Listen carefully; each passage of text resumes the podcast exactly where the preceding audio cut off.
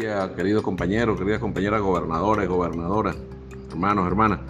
Les envío este mensaje de, de manera general, pero, pero también de manera particular para cada estado de Venezuela.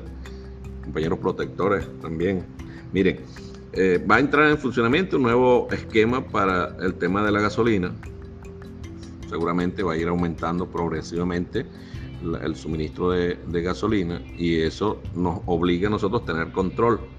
Tener control, el ministro Tarek tiene toda la información, él se va a comunicar con ustedes. Yo les pido por favor que eh, trabajen de acuerdo a las instrucciones que él dé de la manera más rápida porque eh, necesitamos ya que ese nuevo sistema se implemente en el menor corto o en el corto tiempo posible.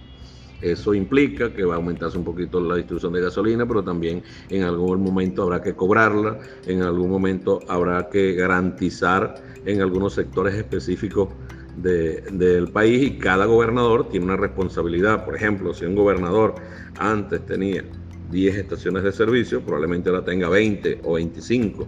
Hay que, hay que identificarlas y tienen que ser bajo las instrucciones que dé el, ministro.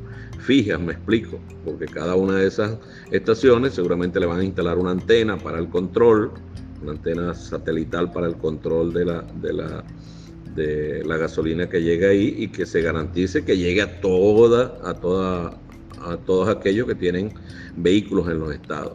Ya hay un inventario de vehículos, el sistema Patria.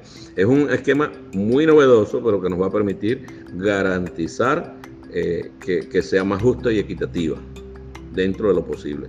Afortunadamente los, los, tanqueros iraníes nos están ayudando, pero en el corto tiempo, si todo sigue como va, nosotros seremos capaces de producir toda la gasolina necesaria para, para el país pero necesitamos este nuevo esquema.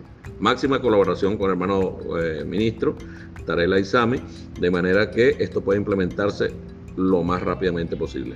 Muchas gracias, queridos compañeros, compañeras. Un gran abrazo, un gran abrazo. Cuídense mucho.